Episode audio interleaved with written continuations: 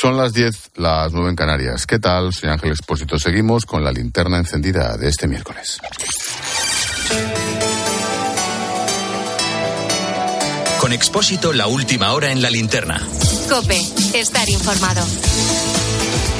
Hasta esta tarde la noticia era pues las consecuencias, las derivadas de la reforma de la malversación que está preparando Esquerra Republicana para el gobierno. Bueno, a eso de las 6 de la tarde, hora española, nos llegaban imágenes de lo que estaba sucediendo en Perú. Una especie de autogolpe de Estado del presidente Pedro Castillo. Lo último es que Castillo está detenido, que el Congreso le ha destituido y que se enfrenta a una presunta comisión de los delitos de sedición, abuso de autoridad y grave perturbación de la tranquilidad pública. Hace cinco minutos, su vicepresidenta Dina Boluarte ha asumido la presidencia del país. Esta es la situación en este instante. El autogolpe ha fracasado, pero a primera hora de la tarde se vivían ciertos momentos de incertidumbre. Todo empezó con la comparecencia sorpresa de Castillo ante la Nación horas antes de que el Congreso votara la tercera moción de censura en su contra. Comparecencia en la que ha dado un volantazo, ha disuelto las Cortes, ha designado un gobierno de emergencia y decretado el estado de emergencia también. Lo hacía muy nervioso, le temblaba el papel que sujetaba con sus manos. Se decreta el toque de queda a nivel nacional a partir del día de hoy, miércoles 7 de diciembre del 2022, desde las 22 horas hasta las 4 horas del día siguiente. Se declara en reorganización. Inmediatamente la oposición ha salido en redes sociales y medios a denunciar lo que estaba pasando, a cuestionar lo que había denunciado Castillo. Han empezado a hablar de golpe de Estado. Susel Paredes es congresista en Perú. Lo que veo es un presidente desesperado. A ver, un ratito. Es un presidente desesperado. Ahora el Congreso de la República tiene que ejercer su autoridad. Se ha infringido la Constitución en su artículo 117 y además ha cometido un delito. Y yo creo, porque no escucho ni, ni helicópteros ni tanques, que las Fuerzas Armadas y la policía se han puesto del lado del pueblo y del lado de la Constitución. Es impresionante la expresión, ¿eh? Esto ha debido fracasar porque no oigo ni helicópteros ni tanques, están acostumbrados. Bueno, han sido minutos de dudas. Rápidamente se ha visto que Castillo contaba con pocos apoyos. Su propio gobierno, con la vicepresidenta Boluarte o los ministros de Economía y Exteriores, denunciaban el propio autogolpe. Poco después, las Fuerzas Armadas y la policía emitieron un comunicado en el que dejaban claro que no acatarían las órdenes de Castillo, que no irían contra la Constitución. Algo que ya nos lo anticipó en esta linterna a media tarde Sergio Tejada, sociólogo y exdiputado. Cuando nosotros tuvimos un autogolpe de Estado muy similar en la época de Alberto Fujimori, el 5 de abril de 1992, la ciudad estaba llena de tanques. Las Fuerzas Armadas y policiales impedían el acceso de los congresistas al recinto parlamentario. Eso hoy día no ha ocurrido y es una clara muestra de que las Fuerzas Armadas no están respaldando estas medidas extremas que anunció el presidente de la República. También el fiscal general rechazaba el golpe, también la presidenta del Poder Judicial, mientras el presidente del Tribunal Constitucional pedía el restablecimiento del orden. Nosotros no creemos que las Fuerzas Armadas se presten a esta barbaridad, ¿no? Esto es inaudito lo que ha ocurrido. Las Fuerzas Armadas, con la Policía Nacional, tienen la obligación y el deber de restituir el orden constitucional. A todo esto, la gente, los peruanos han empezado a salir a las calles de Lima, se vivían imágenes hasta de celebración más que de protesta.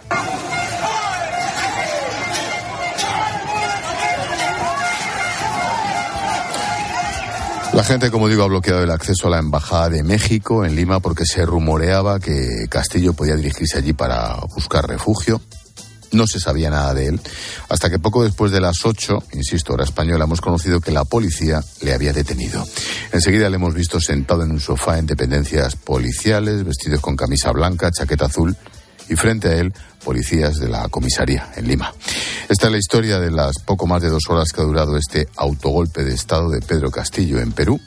Hace unos minutos el gobierno español ha condenado firmemente la ruptura del orden constitucional y ha celebrado el posterior restablecimiento de la normalidad democrática. La Embajada de España en Lima recomienda a los españoles en Perú que permanezcan atentos a la evolución de la situación que eviten aproximarse a zonas donde se estén realizando concentraciones o manifestaciones y que limiten sus desplazamientos al mínimo imprescindible.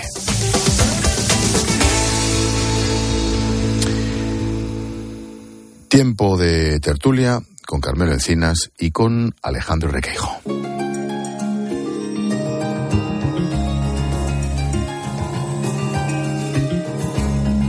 Escuchas la linterna. Con Expósito. Cope, estar informado.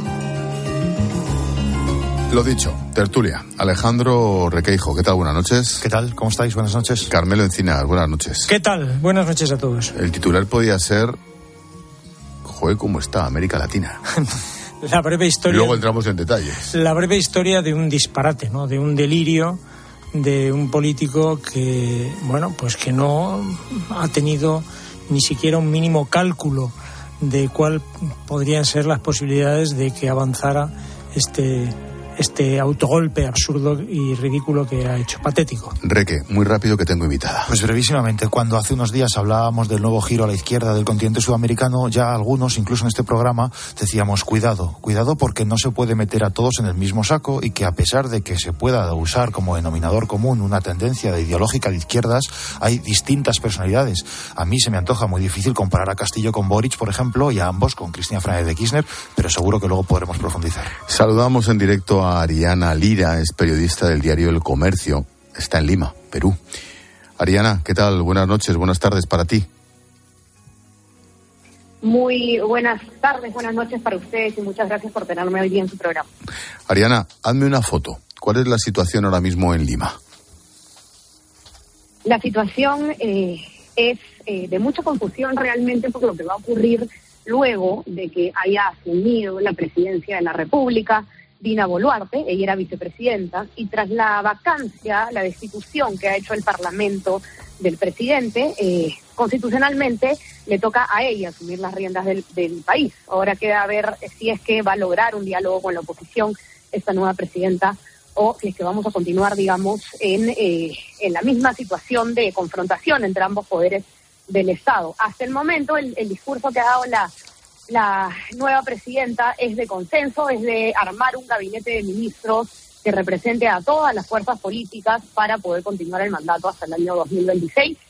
Vamos a ver si esto queda en palabras o si es lo que ocurre efectivamente. Carmelo. Ariana, ¿qué tal? Buenas noches.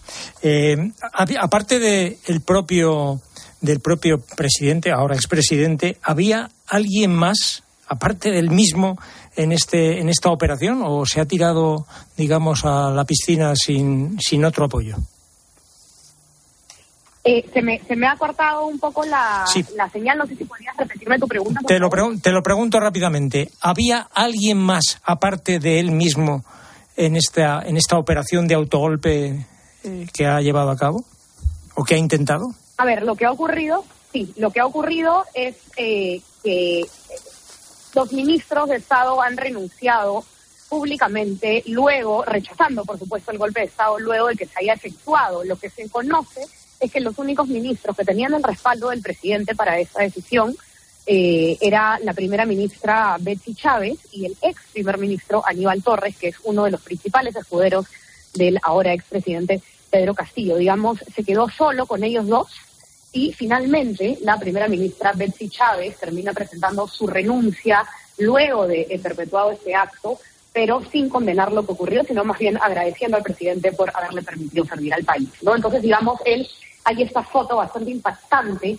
eh, en la prefectura, en la policía, donde se encuentra detenido el expresidente Castillo y a su costado, sentado en el sofá acompañándolo, está el ex primer ministro Aníbal Torres con él en todo momento hasta luego de hundido el barco. Alejandro. Hola compañera, ¿qué tal? Eh, yo quería preguntarte si nos puedes anticipar cuál va a ser la reacción del pueblo, de la calle. Es verdad que hay un Congreso de mayoría conservadora, no coincide con el sentir general del pueblo peruano, pero al mismo tiempo el pueblo peruano tampoco tenía mucha simpatía por el presidente Castillo. Por ahí si nos puedes hacer, eh, nos puedes anticipar por dónde va a ir la calle y luego también si nos puedes explicar por qué ha tardado tan poco tanto la policía como el ejército en decirle no al presidente. Eh, es, interesante tu pregunta sobre el Congreso en general, el Congreso en el Perú, y me parece que en general en el mundo es bastante impopular. Eh, nosotros tenemos un Parlamento de la República que históricamente tiene bajos niveles de aprobación. Eh, no es tan preciso hablar de una mayoría conservadora. Hay una, un sector fuerte de oposición en el Congreso, pero también hay un sector fuerte de aliados al gobierno. Digamos que todo termina siempre quedando en las manos de los congresistas que decimos de centro, y no de centro ideológicamente hablando, sino de centro en cuanto a su postura frente al Poder Ejecutivo, al gobierno. Ellos eh, votan a veces eh, a favor de fiscalizarlos, a veces en contra. Entonces todo termina en el gobierno siempre quedando en manos, digamos, de estos congresistas que están al medio. Eh, el, Congreso sí eh, tiene un, una popularidad bastante baja, eso hay que decirlo. Existe mucho rechazo por parte de la población y hay un sentido de la población que lo que pide es que se vaya tanto el Congreso como el presidente. Pero esto es, digamos, vamos a decir que es una moda que ha surgido en los últimos dos años, cuando han empezado a hacerse más frecuentes estos pedidos de destitución de los presidentes. Eh, lo que lo que se espera, lo que la ciudadanía espera, es que el Congreso y la nueva presidenta puedan lograr eh, un consenso para terminar de gobernar eh, sin ya estos actos de corrupción escandalosos que hemos visto en 2026. No se sabe todavía cuál va a ser la reacción de la calle. Por el momento, de hecho, lo que se siente es mucha celebración. No estamos viendo protestas, no estamos viendo marchas eh, sino más bien celebración en las calles porque se haya acabado este terrible episodio, esta dictadura que duró eh, dos horas. No sé si me puedes recordar la segunda parte de tu pregunta. Sí, las Fuerzas Armadas y la policía, ¿por qué han tardado tan poco en decir que no? Así es, eh, cuando eh, Pedro Castillo hace el anuncio de golpe de Estado y el Congreso adelanta su sesión del Pleno para votar por la vacancia, todos nos preguntábamos qué iba a pasar y en realidad la, respuesta dependía exclusivamente de a quién iban a apoyar las Fuerzas Armadas y la policía. Si es que iban a apoyar la vacancia o iban a apoyar el, el, cierre del Congreso y por lo tanto el golpe de Estado. Eh, bueno, digamos que los pasillos de la redacción se sabía ya por, por fuentes que la policía y las Fuerzas Armadas no iban eh, a apoyar esta decisión y efectivamente dos horas después, con algo de retraso, algo de incertidumbre, se emitió un comunicado en el conjunto de las Fuerzas Armadas y la Policía en el que indicaron que no iban a dar el respaldo, ¿no? Pero eh, ¿por qué se demoraron dos horas en dar este comunicado? No, no lo conocemos. Lo cierto es que eso era lo que bastaba para zanjar la duda de eh, si íbamos a estar ante un presidente, ante una dictadura o si más bien el presidente iba a ser restituido como la Constitución permite. Estaremos muy atentos de lo que pasa en Perú por tantas cosas que nos unen y por tantos peruanos que viven en España. Faltaría más. Lo dicho, Ariana Lira, periodista del comercio de Lima. Gracias y suerte, cuídate. Muchísimas gracias a ustedes, que estén bien. Adiós, buenas noches. ¿Cómo está el mundo, eh? Sí, antes de este intento de autogolpe, ese manifiesto que ha leído temblando, que le temblaba el papel, era eh, patética la sí, imagen. Sí, absolutamente patético. Él iba a ser, digamos, aparentemente todo indicaba que iba a ser destituido por el Congreso por incapacidad moral permanente. Era la tercera, vamos a llamarle moción de censura para entendernos eh, y equipararlo a cómo funciona nuestro Parlamento. Eh, y iba a ser iba a ser eh, destituido por incapacidad moral permanente por, una serie de asuntos sucios y corruptelas en las que había, pues, por ejemplo, pedidos de sobornos de sus sobrinos, que parecía estar, estar bastante demostrados. Pero realmente a este hombre habría que haberle, visto lo visto y cómo ha actuado, había que haberle destituido por imbécil porque eh, realmente sin el control del ejército, sin el control de la policía, sin, eh, sin el apoyo de la justicia, sin el apoyo de su vicepresidenta, o sea, sin el apoyo de, su ministro de Asuntos Exteriores, de una parte importante del Parlamento, porque se ha demostrado después que en la votación que lo echaban 110 de 130, o sea, que no tenía el apoyo parlamentario ni de su propio, de los grupos políticos que le apoyaron a la izquierda, o sea, sin apoyo ninguno ¿eh? se planta y suelta este manifiesto efectivamente patético, ¿eh? lo que demuestra es que, hombre, este, este personaje pues es un político verdaderamente incapaz no solo moralmente, sino incapaz políticamente y mentalmente. Me parece que digo que es que realmente le tendrían que haber destituido por idiota. Reque. Absolutamente sorprendente el salto al vacío que ha dado Castillo. Eh, estamos acostumbrados, desgraciadamente, a que cuando vemos este tipo de intentonas en, en otras eh, latitudes o incluso también en el cono sur sudamericano, generalmente los líderes se aseguran algún tipo de apoyo y, generalmente siempre suele ser el de las Fuerzas Armadas, trabajado previamente con tiempo. A veces incluso los líderes emanan de las propias filas de las Fuerzas Armadas, como era el caso de, de, de, de Chávez. Eh, fíjate, le preguntábamos por la rapidez con la que las Fuerzas Armadas han dicho que no al presidente. Escuchando a Ariana, la compañera del comercio, es cierto que me ha llevado a reflexionar cuando dice... Dice, ha, tardado dos... tanto, dos horas. Claro, ha habido dos horas. es verdad que dos horas pueden parecer poco, al mismo tiempo pueden parecer mucho. Es decir, yo me pongo ahora a pensar lo que son dos horas esperando... En o, un golpe. En un golpe y pensando qué va a hacer el, el ejército y la verdad es que dos horas eh, es verdad que eso acuérdate, suele ser una vamos, eternidad. Solamente hay que pensar, y no quiero hacer comparaciones, el tiempo del 23 de Sí, aquella yo me he acordado, yo me he acordado de la noche de los, ejemplo. transi- de los transistores y de esa incertidumbre que existía a la espera de que en este caso, el caso que vivimos nosotros, la Casa Real, con un rey vestido de uniforme, dijese eh, apostamos por la Constitución. Dicho lo cual, eh, me, me- me consuela, me tranquiliza escuchar a la compañera diciendo que de momento lo que se respira en las calles es de celebración y de fiesta y eso tiene mucho que ver con que Castillo tenía un rechazo del 75% de la población Su peruana. popularidad era bajísima, era bajísima porque los casos de corrupción a los que ya se estaba asistiendo, independientemente de los problemas que hay en Perú, a los casos de corrupción eran tan patentes que efectivamente pues ya hacía casi imprescindible echarle de allí. Era insostenible. No nos vamos muy lejos. No, nada lejos, porque nos decía Rey que, que quería hablar de la situación en la que queda la vicepresidenta Cristina Fernández en Argentina tras esa condena que conocíamos anoche a seis años de prisión. La sentencia también le impone una inhabilitación perpetua. Ya ha dicho que no se va a presentar a las próximas elecciones. Defraudó, recordamos, millones de dólares durante años de fondos públicos y tras esta decisión, pues Requeijo os plantea, ¿estamos ante el fin del principio del kirchnerismo? Y yo planteo otra pregunta. ¿Nos parece alucinante la reacción de Podemos, de Irene Montero, de Echenique, de Rejón? Dios mío de mi vida. Sí, yo no lo entiendo, no lo entiendo para nada, eh, porque cuando tú analizas eh, qué es lo que señala Cristina Fernández de Kirchner como lawfare y quiénes son las personas a las que señala, te das cuenta de que en este proceso judicial, que es la causa eh, vialidad, donde se le acusa, se le ha condenado por otorgar en total 51 eh, obras públicas a un empresario, a un solo empresario sin experiencia previa en el sector entre los años 2003 y 2015, es decir, tanto con los gobiernos de Cristina como los de su marido Néstor Kirchner, hayan intervenido al menos dos fiscales, han intervenido en este caso eh, un juez que un juez que la investigó, tres jueces federales que la han condenado y aún quedan dos vías de recurso donde van a entrar en juego otros seis jueces. Se me antoja muy complejo, muy complicado poder demostrar, poder acreditar, a pesar de los esfuerzos del oficialismo, para decirlo así, que todos estén eh, congraciados para hundir mm, a Cristina Fernández de Kirchner, que es lo que ella dice, ¿no? Ella habla de mafia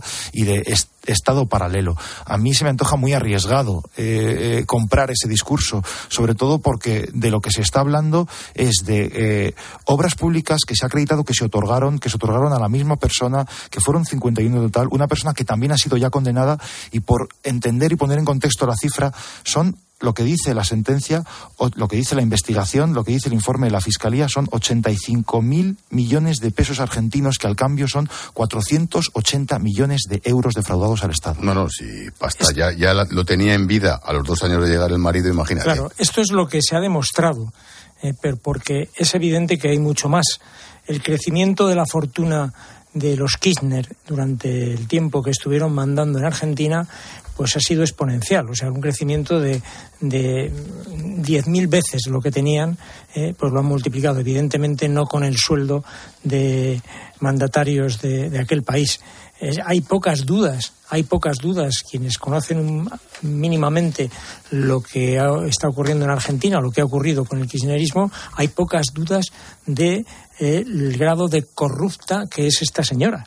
Esto hay- hay Solamente comparable con el difunto. Claro, lo que, es que no sabemos muy bien, algunos dudan de que el difunto muriera de muerte natural y no fuera su propia señora la que le ayudó a pasar a, a mejor vida. Por eso no entiendo las reacciones políticas. No, pero sí es que no se, no, claro que no se pueden entender. No se, no se debe, no se debe justificar nada. Por, aparte de que que ideológicamente cómo está calificada la, izquierda pero en caso de que Podemos fuera pero además es que esta señora es, es, de izquierdas si es el peronismo. El peronismo es de izquierdas. O sea el peronismo se puede calificar de izquierda. El peronismo no tiene nada que ver con, con la izquierda mínimamente decente. El peronismo es un a mi forma de entenderlo a mí a mí me parece culturalmente el tumor de Argentina de siempre. O sea Argentina tiene grandes problemas y no y no y no sale de sus problemas porque la cultura peronista está metida, está infiltrada en su, en su, en su forma de, ser y de estar. Alguien me comentaba hoy que todo es susceptible de empeorar, que lo Argentina se encamina en gran medida a un Estado fallido. Ojo, que Argentina no es un pequeño país del centro de África o de, que Dios me perdone, de Centroamérica es un pedazo país continental. Y, muy breve, por favor. No, simplemente como apunte, eh, que incluso el kirchnerismo es a su vez una interpretación bastante sui generis. exacto, exacto. Eh, y es importante el anuncio que hizo ayer la vicepresidenta de no presentarse, que la oposición no la cree, pues, a efectos de ejecutar esa sentencia. Si ella no se presenta, pierde el fuero de protección que a día de hoy, y mientras no se afirme la sentencia, le mantiene lejos de la cárcel. Mm, de vuelta a casa. Esquerra ha confirmado hoy, cambiamos de tercio, que presentará, con toda probabilidad el viernes, la enmienda para reformar la malversación. Necane. Lo adelantaba ayer Pedro Sánchez en los corrillos con la prensa en los actos del Día de la Constitución y hoy lo ha ratificado la portavoz de Esquerra, Marta Vilalta, en declaraciones a Europa Press. Un delito que se ha utilizado de forma fraudulenta para perseguir la disidencia política y para perseguir también el independentismo. Lo que queremos es limitar esta capacidad de persecución de los aparatos del, del Estado, sin que esto quiera decir beneficiar a la corrupción. Para nada. Lo que queremos hacer es limitar la capacidad de utilizar un delito para perseguir a la disidencia política. Y Pedro Sánchez, que va a defender este fin de semana en Barcelona esta medida que vende como un paso adelante para la convivencia en Cataluña. Carmelo. Bueno, lo que quiere es que la Republicana de Cataluña es que hagan una modificación de este título eh, ad hoc. Esto no cabe ni la menor duda. Es decir, quiere afinar tanto que le hagan eh, digamos el traje perfecto para no para que la gente que está pendiente de, ser juzgada por este motivo pues no tenga no tenga problemas. Bueno, ah, o, los juzgados puedan presentarse a las elecciones porque les quitas esto ¿eh? efectivamente. Eh, a mí bueno yo no sé el, Pedro Sánchez en los corrillos estos que hubo en en el Día de la Constitución soltó esto de que se estudiará la enmienda. Eh, no sé yo si eh, a, dónde va esto, de dejar la puerta abierta a esta, a esta mm, posibilidad. A mí me parece eh, que es altamente peligroso. Yo creo que sería un error por parte del Gobierno el modificar este título, aunque fuera, fíjate, porque la justificación que, se, que, que, que parece que está ahí eh, como posible para argumentar esa, esa modificación es, es que es, mm, digamos, eh, para que el derecho comparativo con, con Italia, con Francia, con a mí ni siquiera me parece el momento. Creo que sería, cantaría tanto que creo que se pegaría un tiro en el pie, sinceramente. Bueno, creo un que, minuto. Creo que si hay algo que nos ha enseñado la, la, reforma de la ley del solo sí es sí, es que eh, modificar las leyes es algo muy complejo y que hay que hacer muy bien y que hay que abrochar de forma muy rigurosa porque puede tener unas consecuencias imprevisibles que acaben generando un efecto que no querías. Y por ahí, ahí ya hay un primer aviso que yo creo que el gobierno debe tener muy en cuenta. Y luego, de fondo, me preocupa mucho el, el relato que se está estableciendo de que no es malversación o que no es corrupción si no te llevas el dinero a tu propio bolsillo. Y creo que hay muchas maneras de malversar el dinero de todos para perpetuarse en el poder, lo cual de facto también supone una manera de enriquecerse por otras vías.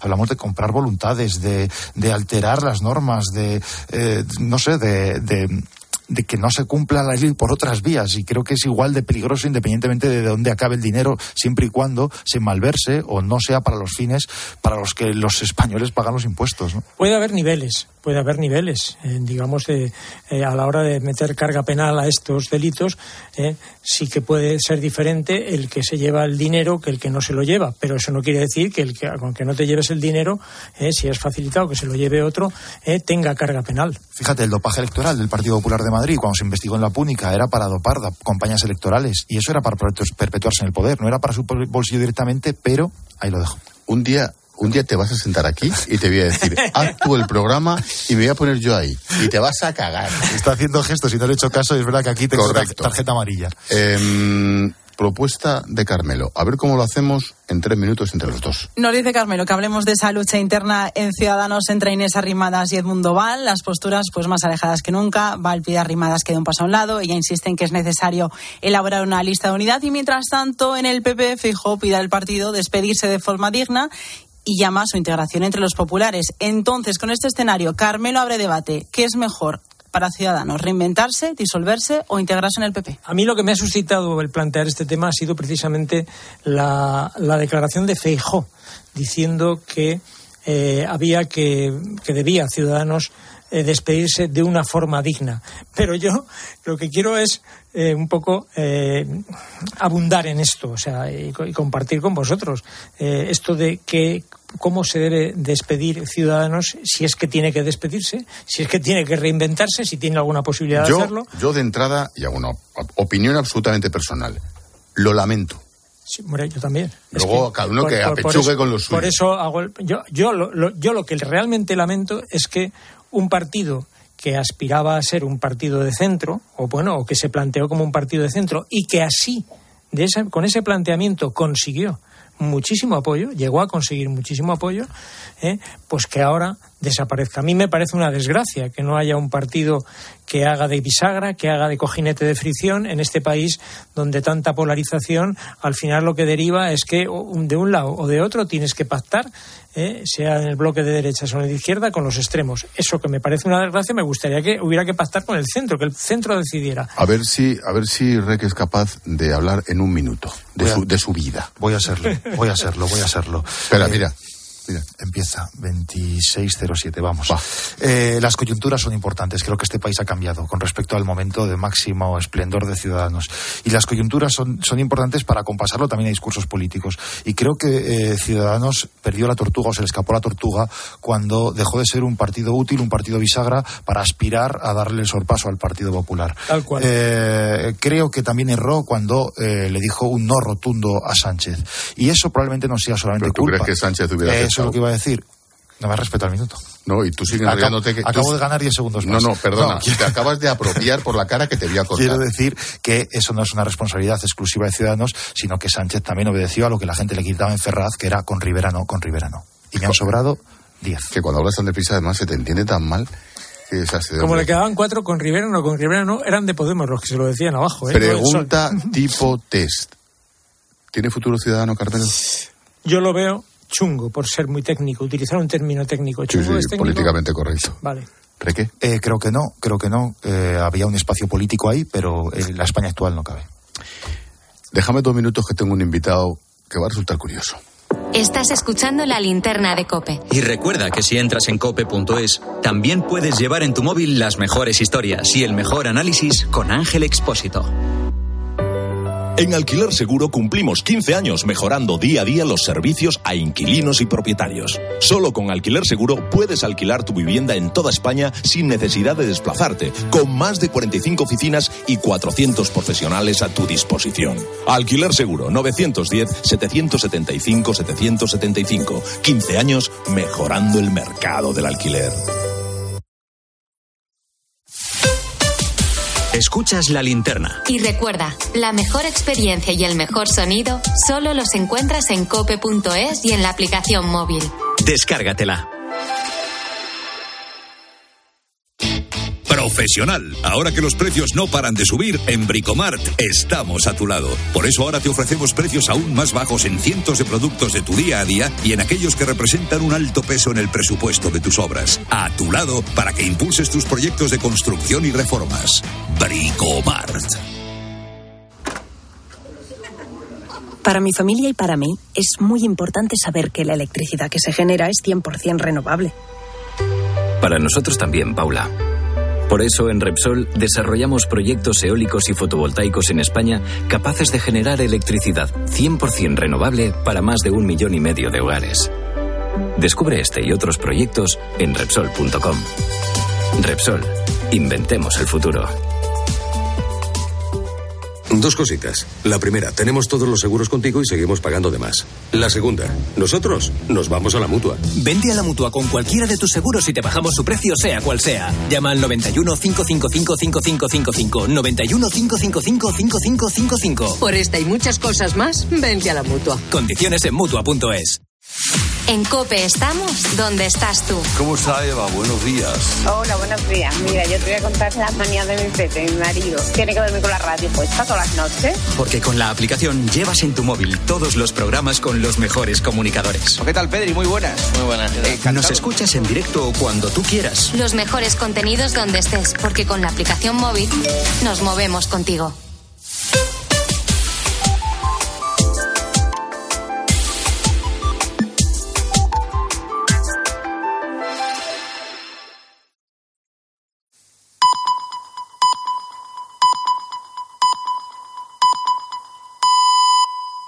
Son las diez y media, hora menos, en Canarias.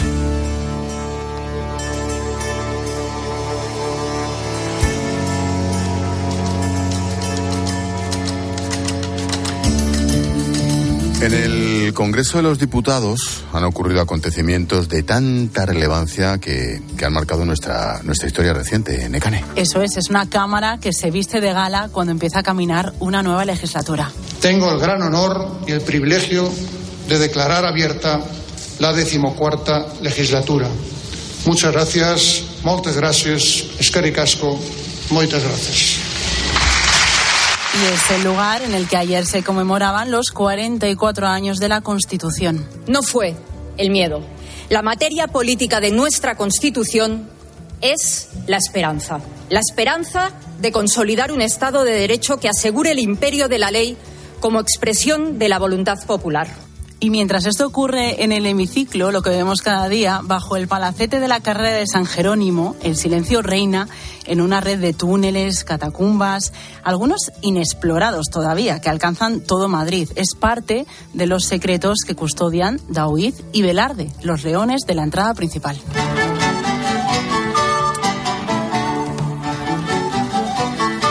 Esa red de túneles está muy presente en la segunda novela del vicesecretario de Relaciones Institucionales del Partido Popular, Esteban González Pons.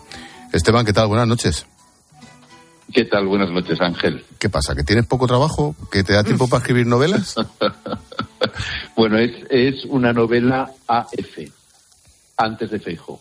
Ah. No, no, no, no, habría podido escribir, no, no habría podido escribir la DF después de, de Feijo. Leo, leo la, la vitola de esta novela que edita Espasa. Dice, la novela nació de la tentación insuperable de introducir un vampiro, uno de verdad, en el Congreso de los Diputados y ver qué pasaba. ¿Qué ocurre? ¿Que mm, hay otro tipo de vampiros en el Congreso, Esteban? Sí, los, los, de, los de la política diaria. Que, Pero ahí te, incluye, que son te, te- te incluyes tú y los tuyos, esto iba a decir.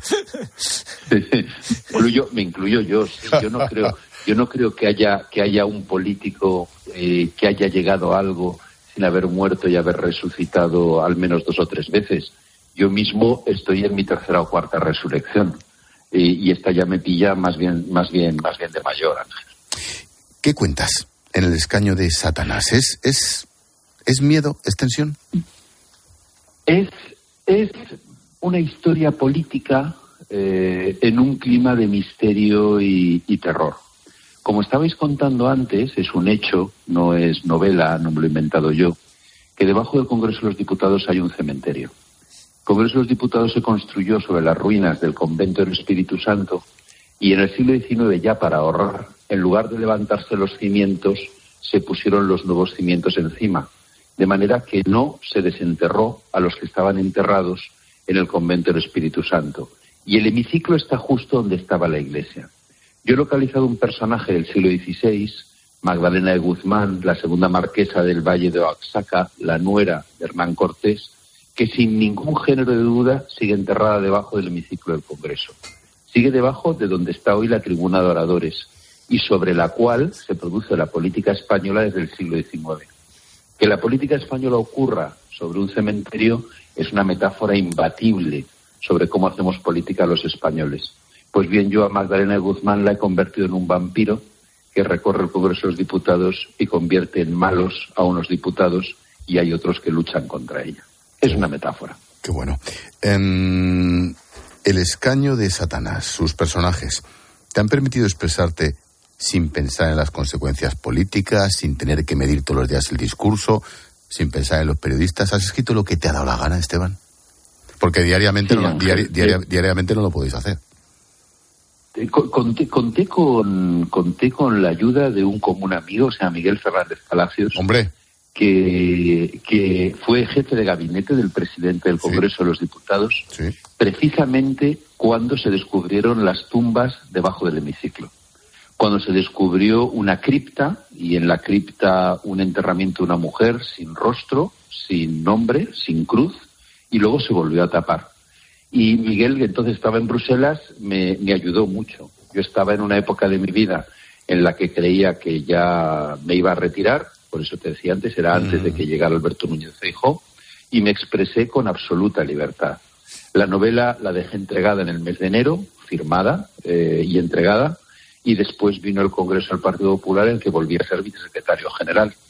La editorial Espasa me planteó entonces qué hacíamos, si la publicábamos o no la publicábamos, porque eh, supone para un político en ejercicio escribir una novela como esta, llena de humor sobre el ejercicio de la política, un riesgo.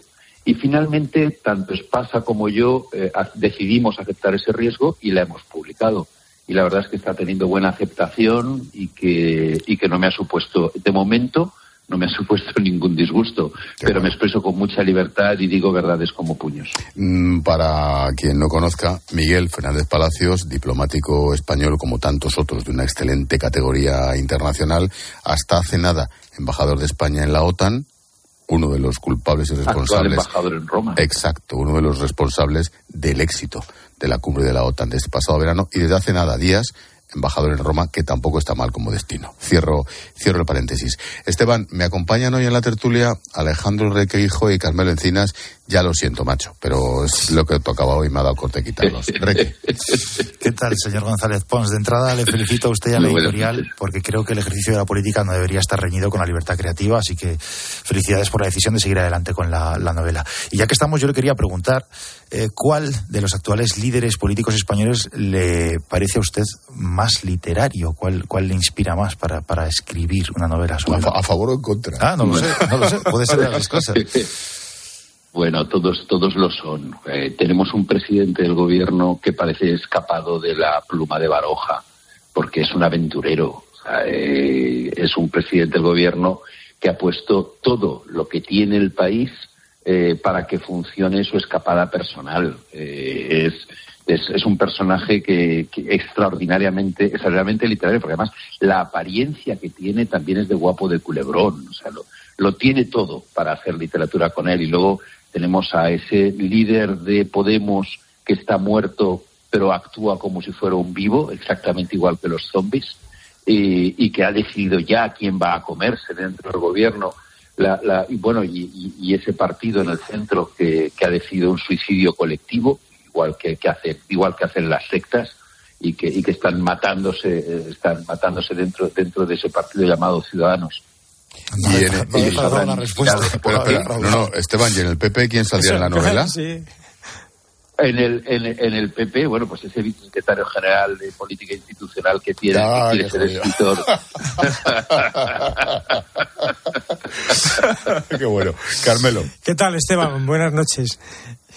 Buenas noches, Carmelo. Bueno, vamos a ver. Eh, debajo de, debajo del, efectivamente, del Congreso de los Diputados, tú, sostienes que hay unos enterramientos que nunca se levantaron. Pero hay además una red de túneles, una red de túneles de Sí, las, la de- las que prácticamente no se sabe, bueno, se sabe muy poco o, o- o lo que se sabe no Sí. se difunde. Hay uno, yo sé que hay uno que va hasta el Ateneo. ¿Eh? Pero eh, también dicen que hay otro que va hasta, hasta Palacio. Yo, este, el de Palacio yo creo que es más complicado porque está bastante más lejos. No sé, ¿qué sabes? Porque seguro que te has metido un poco a investigar qué es lo que hay y qué es lo que no hay y, y si son practicables esos subterráneos. Yo, yo creo, yo- hasta donde yo tengo visto, muchos subterráneos no hay. Lo que hay probablemente son criptas eh, y catacumbas. Porque el Congreso de los Diputados, cuando era convento eh, del Espíritu Santo, tenía adyacente la casa de la Marquesa del Valle y estaban comunicados por un puente. La Marquesa del Valle competía en corrupciones con el Duque de Lerma y el Palacio del Duque de Lerma estaba justo enfrente. Estaba donde ahora está el Hotel, el hotel Palace y hasta, hasta la iglesia donde está el Cristo de Medinaceli, todo eso era el palacio, de, el palacio del Duque de Lerma. Luego, la competencia entre Magdalena de Guzmán y el Duque de Lerma era por encima de la calle. Es una parte de Madrid que se urbanizó relativamente tarde, por lejos del Madrid de los Austrias, porque era por donde se llegaba a la iglesia de los Jerónimos y por donde entraban y salían los, los cortejos que iban, que iban los Jerónimos. Por lo tanto, yo, catacumbas, eh, túneles, no sé si hay muchos y si lo hay serán posteriores. Lo que sí hay sin duda eh, son eh, criptas y catacumbas y enterramientos y aparecen cada vez que cada vez que se cada vez que se remueve la tierra. Aún hay un hecho más inexplicable porque recordaréis y es de donde nace el libro que el año 2012 fue que por eso me ayudó Miguel Fernández Palacios el año 2012 fue cuando se encontraron se encontró la cripta pero aún hay un hecho mucho más curioso y más inexplicado que recordaréis que fue el año 2013 en una sesión de control en el mes de septiembre se formó una tormenta sobre Madrid, empezó a llover y se hundió por el peso de agua del agua el techo de la tribuna de prensa, desapareciendo incluso con la caída de aquel techo algunos de los tiros de tejero. Bueno, pues en el espacio entre el, entre el, entre el techo de la tribuna y el sobretecho apareció una colección de perros y gatos momificados que también fueron publicados por la prensa al día siguiente, que nadie supo explicar su origen ni por qué se encontraban en ese espacio entre los dos pisos. Son historias misteriosas del Congreso de los Diputados que, que, le dan ese cariz de casa, de casa del terror, ¿no? En Poltergeist todos los misterios de la casa sucedían porque debajo había un cementerio indio. Bueno, pues en este caso hay un cementerio del 16. Pero tú en los fantasmas no crees, ¿no? Depende. Mm, hablo de los que llevan sábana y bola. No, no hablo de los otros ah, de los de la sábana y bola, no. De los de sábana y bola, no, porque además la, la bola creo que. O sea, yo sí creo porque, porque los cruzo todos los días y además la bola se la van a quitar ahora cuando les quiten el delito de sedición. Eh, Esteban, mm, pregunta política. ¿Por qué, hablando de resurrecciones, por qué Sánchez está recortando en las encuestas a Feijó? ¿Por qué casi casi hay un empate técnico cuando hace un mes o dos había una clara ventaja del Partido Popular? Hay quien dice que la oposición es muy blanda. Yo, em, yo es que creo que no existe, creo que no se da ese empate técnico. Primero, pero aparecen eh, todas, ¿eh? No estoy hablando de, no estoy hablando de tezanos, ¿eh? No, pero primero a las encuestas les damos más importancia de la que debiéramos. Alfredo Pérez Rubalcaba decía que cuando no te vas a comprar un coche, si te preguntan qué coche te comprarías, siempre dices que un Mercedes o un BMW, pero cuando llega la hora de comprártelo eliges un Citroën o un Renault. Eh, hacer encuestas cuando no hay elecciones es un ejercicio bastante inútil al cual le estamos dedicando mucho tiempo y mucho dinero. En segundo lugar, hemos llegado a un punto en el que las encuestas sirven para que los periódicos justifiquen su línea editorial y los partidos políticos su línea de conducta. Y movernos por las encuestas es justo lo contrario de lo que deberíamos hacer Deberíamos movernos para provocar movimientos en las encuestas y no movernos porque las encuestas provocan nuestros movimientos.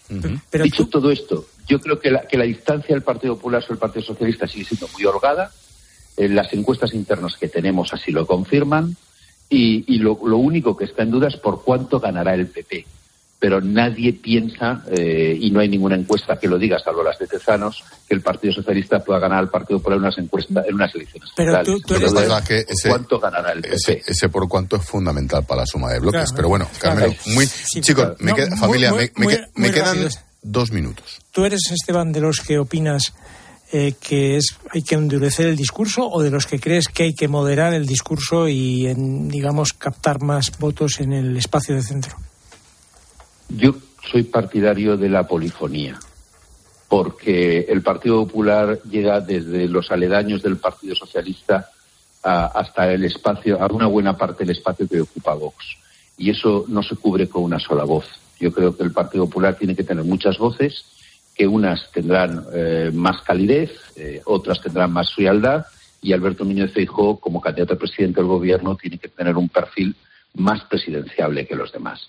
Eh, pero el Partido Popular, si quiere mostrarse como una alternativa, tiene que aglutinar a 10 millones de españoles, y entre 10 millones de españoles los hay que son más duros, los hay que son más blandos, que están más decepcionados, que, que vienen de que vienen de lejos, que estaban ahí, han estado siempre con nosotros.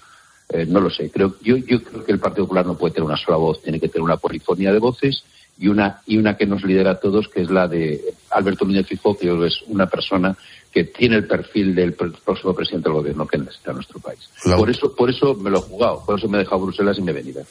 La última, Reque. Rápidamente, asistimos a una pérdida de protagonismo de España en el ámbito eh, sudamericano, iberoamericano, latinoamericano. Eh, eh, no Dramática. no, eso no pasa de la noche a la mañana. Yo le pregunto qué se ha No. hecho mal en los últimos 10, 15, 20 años. Yo creo que no- eso no lo voy a decir porque en ese tiempo ha habido muchas personas que a las que aprecio y que son amigos míos y que han estado en muchas responsabilidades relacionadas con la política exterior y con la política latin- latinoamericana, pero sí diré que lo hemos hecho mal. Estamos muy lejos. Estamos muy lejos, estamos mal conectados y ahora es cuando más necesitamos una política conectada con Latinoamérica, porque hace mucho lo que ocurría en Europa, de una manera u otra, se acababa contagiando a Latinoamérica, en lo social, en lo económico y en lo político. Ahora el contagio es de ida y vuelta. Si hablamos de populismo, yo no sé si se inventó allí o aquí, pero lo padecemos por igual. Si hablamos de ultraderecha o, o de derecha populista, yo no sé si inventó en Europa o se inventó allí, pero lo padecemos por igual. Lo que está sucediendo en Chile ahora mismo, donde, donde se está reinventando el centro político, es un experimento que les interesa a ellos y nos interesa a nosotros. Nada se parece tanto a Europa en el planeta Tierra como Latinoamérica, y nada se parece a Latinoamérica tanto en el planeta Tierra como Europa. Es un error eh, extraordinario haber estado, habernos alejado tanto y va a haber que hacer un esfuerzo de, de país para volver si sabemos lo que nos interesa, no por ellos, por nosotros. Por cierto, lo de Perú, lo de Perú de hoy es bueno, pues Es un el ejemplo de a qué conduce, a qué conduce el populismo. Esteban González Pons firma su última novela, El escaño de Satanás. La política española sucede encima de un cementerio y eso lo explica todo. Lo edita Espasa. Esteban, mucha suerte con esta aventura, como siempre. Muchas gracias, muchas gracias por, por el programa, muchas gracias por la ayuda. Venga, A- a un los abrazo. tres. Adiós. Un Chao, abrazo chao. grande. Julio César Herrero, buenas noches. ¿Qué tal, Ángel? ¿Qué pasa? Buenas noches, Carmelo. ¿Qué tal, guapo? ¿Cómo vas? Eh, tremendo. Hola, Alejandro. ¿Qué tal? A ver, César. Pasa, pasa. En abril del año pasado, en medio de su campaña electoral, Isabel Díaz Ayuso visitó la Fundación Alma Tecnológica, de la que Nicolás Redondo Terreros es presidente y Joaquín Leguina es patrono. El PSOE abrió expedientes a los dos por entender que estaban pidiendo el voto para Ayuso. Redondo alegó y se archivó el expediente, pero Leguina no lo hizo. Y ayer recibió la notificación de expulsión de militancia. Vamos por partes. Si un político visita una fundación dirigida por expolíticos, ¿significa que esos que la van a visitar apoyan a ese político? No, y déjame 30 segundos. Hoy hemos emitido un reportaje precisamente en la Fundación Te Anima, con equinoterapia, con caballos, cómo sacan adelante a gente con parálisis cerebral. Es impresionante. El acto fue en esas cuadras de esos caballos. Nicolás, aquel día, invitó a Leguina, que es patrono, invitó a toda la Asamblea de Madrid, a todos los portavoces de la Asamblea de Madrid. Desde Ángel Gabilondo hasta Podemos, pasando todos. Se presentó Isabel Díaz Ayuso. A tu respuesta, no. El mero hecho de que vaya ella y no vayan los demás no quiere decir que Leguina vote a Ayuso. He dicho. Vale.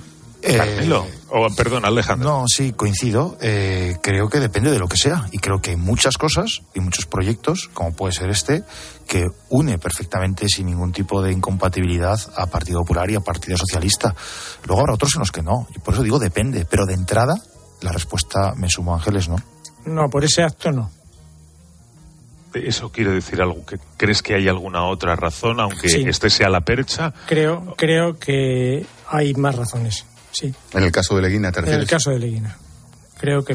Yo voy a empezar por decir, si me das 15 segundos, eh, que yo no hablo, no puedo hablar con objetividad del, sobre lo que atañe a una persona como Joaquín Leguina. Igual pues, has, igual has hecho alguna información Claro, de una- su época. Claro, es que es una persona a la que, a, a la que yo aprecio. O sea, personalmente diga lo que diga. No siempre estoy de acuerdo con él, muchas veces no siempre, pero muchas veces no estoy de acuerdo con él, con lo que dice, pero bueno, creo sinceramente que Leguina habla eh, públicamente desde la herida de quien se ha sentido arrumbado eh, eh, por, el, por su partido, por la dirección del partido. Lo que a mí ese arrumbamiento, ya digo que no me parece ni justo, me parece una torpeza. Pero sí es verdad que Joaquín Leguina habla desde esa herida. Entonces, lo, que, lo que aduce el Partido Socialista, la dirección del Partido Socialista, es que eh, las normas del partido dicen que no puede, digamos, eh, ni pedir el voto, ni participar en actos electorales, ni, eh, digamos, en campaña electoral vilipendiar a su partido. Esto es lo que vienen a argumentar. Hasta ¿Te parece? ¿Te parece entonces que lo que a lo mejor ha podido hacer el Partido Socialista ha sido aprovechar esto para saltar otras cuentas? Yo creo que es un conjunto. Yo creo que son las declaraciones que hace, como habla del partido que entienden que perjudica al partido. Esta es este es el resumen. Si un, si un militante hace un pronunciamiento en contra de la línea del partido en el que milita o a favor de un político de otro partido, ¿no es eso un uso legítimo de su libertad de expresión? Sí, es perfectamente legítimo, desde mi punto de vista. ¿Eh? hacer una crítica es perfectamente legítimo. Esto no hay eh, duda. Alejandro. Sí, pero creo que em, los, eh, los, los, líderes políticos deben saber que muchas veces no se representan a sí mismos de manera individual, sino que representan al partido al que pertenecen. Y creo que eso lo deben tener, lo deben tener Leguina, presente. Leguina está en esa situación de líder político. es, que, según estabais hablando, estaba pensando en Lambán y en cómo se la tuvo que envainar al día siguiente, pero vamos, de una manera absolutamente hasta el ridículo. Ya, pero, pero es distinta a la situación de Lambán, porque Lambán está, en el poder, y además ahora se va, a presentar, se, va se, va a presentar otra vez. Eh, Joaquín Leguina está en esa fase de su vida en la que pues eh, le, pues, le, importa puede todo. decir lo que le da exacto, le importa todo un bledo y puede decir lo que quiera. Pero es verdad, lo que dice Alejandro, yo tengo que darle la razón en que es verdad que de alguna manera no es lo mismo que hable Joaquín Leguina, que ha sido una persona destacada, es, ha sido el único presidente socialista que ha tenido Madrid y además el que inauguró la Comunidad de Madrid. Y entonces es muy significativo y es verdad que cuando habla en campaña electoral y habla con la dureza que lo hace del Partido Socialista y de la dirección del Partido Socialista, le hace daño al partido. Esto es incuestionable. Si Leguina habla en contra del partido haciendo uso de su libertad de expresión, debería asumir las consecuencias. Él debería ser consciente de que todo ejercicio de libertad supone también un coste. Es que te iba a negar la mayor. Es que Leguina te diría esa respuesta, mm, es que la libertad no tiene coste. Digo yo, no sé. Vamos a ver, voy a poner un ejemplo. Eh, que Puede hacerlo, pero, pero también supone que debe asumir las consecuencias de poder hacerlo. Vamos a ver, si yo digo que soy del Atlético de Madrid, pero me gusta que mi equipo vista de blanco, me gustaría que jugase en la castellana y me gustaría que su delantero fuese un francés que se llama Benzema, pues a lo mejor, amigo, no eres tan del Atlético. Igual, igual, es que, igual, es que, eres de otra cosa.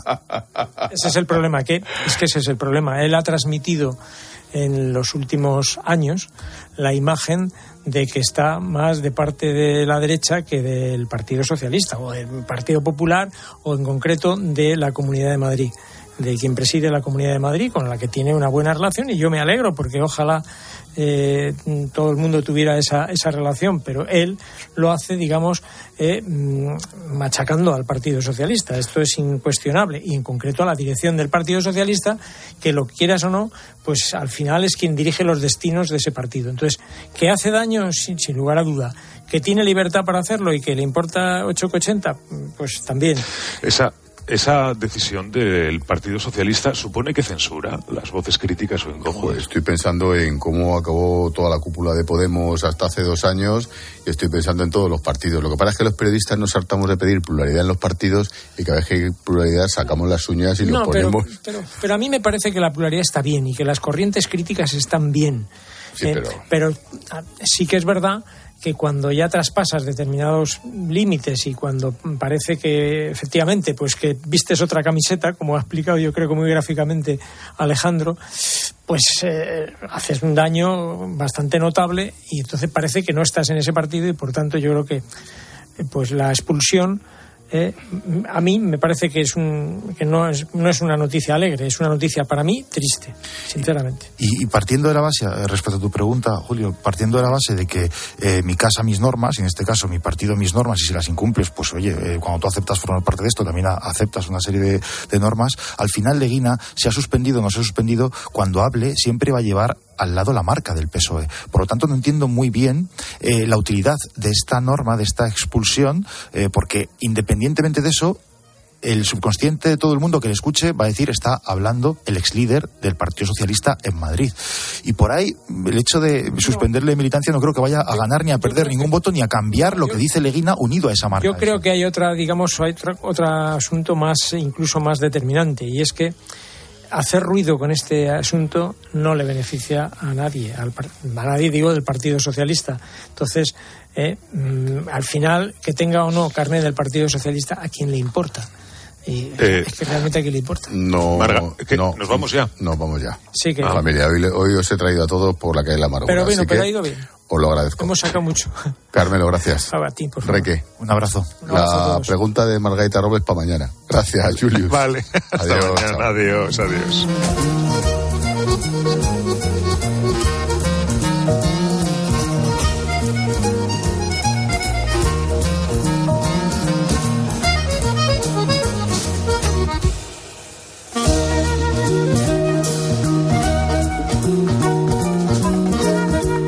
Expósito. La linterna. Cope. Estar informado. Las estrellas del Mundial juegan en Cope. En tiempo de juego con Paco González, Manolo Lama y Pepe Domingo Castaño. Elena Condi en el estadio Ahmed Bin Halal.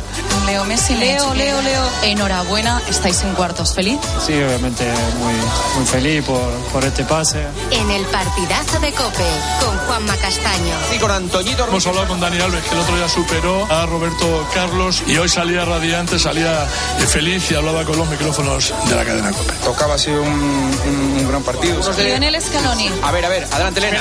Enhorabuena, ¿eh? ¿Quién está del otro lado? ¿Quién está? está Juanma Castaño. Ah, bueno, saluda a la Juanma, sí, sí. Vive en Cope el mayor espectáculo futbolístico del mundo con todos sus protagonistas. Cope, la radio del Mundial. Somos la generación más inclusiva y diversa de toda la historia. Compartámoslo, gritémoslo, démoslo todo, sintámonos orgullosos. Pero sobre todo, aprovechémoslo. Si nos dejan, tenemos la oportunidad de crear una sociedad en la que todos seamos protagonistas. Tú también. Grupo Social 11. Generación Inclusión. No podemos hacer que baje la inflación, pero este mes si te cambias a línea directa sí podemos bajarte el precio de tu seguro de coche y puedes tener un todo riesgo a precio de terceros. ¿Podrán batir esto? Llévatelo mejor al mejor precio. Ven directo a lineadirecta.com o llama al 917-700-700. El valor de ser directo. Consulta condiciones.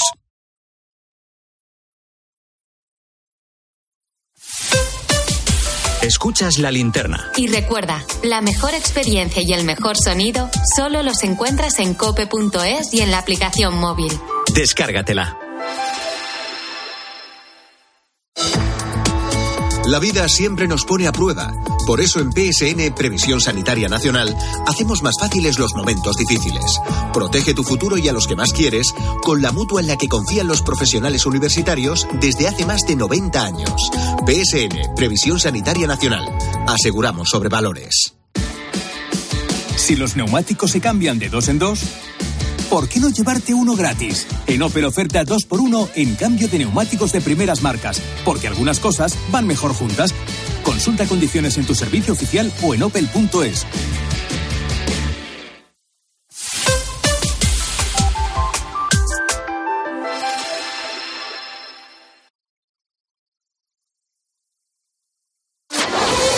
Línea editorial. Cadena Cope.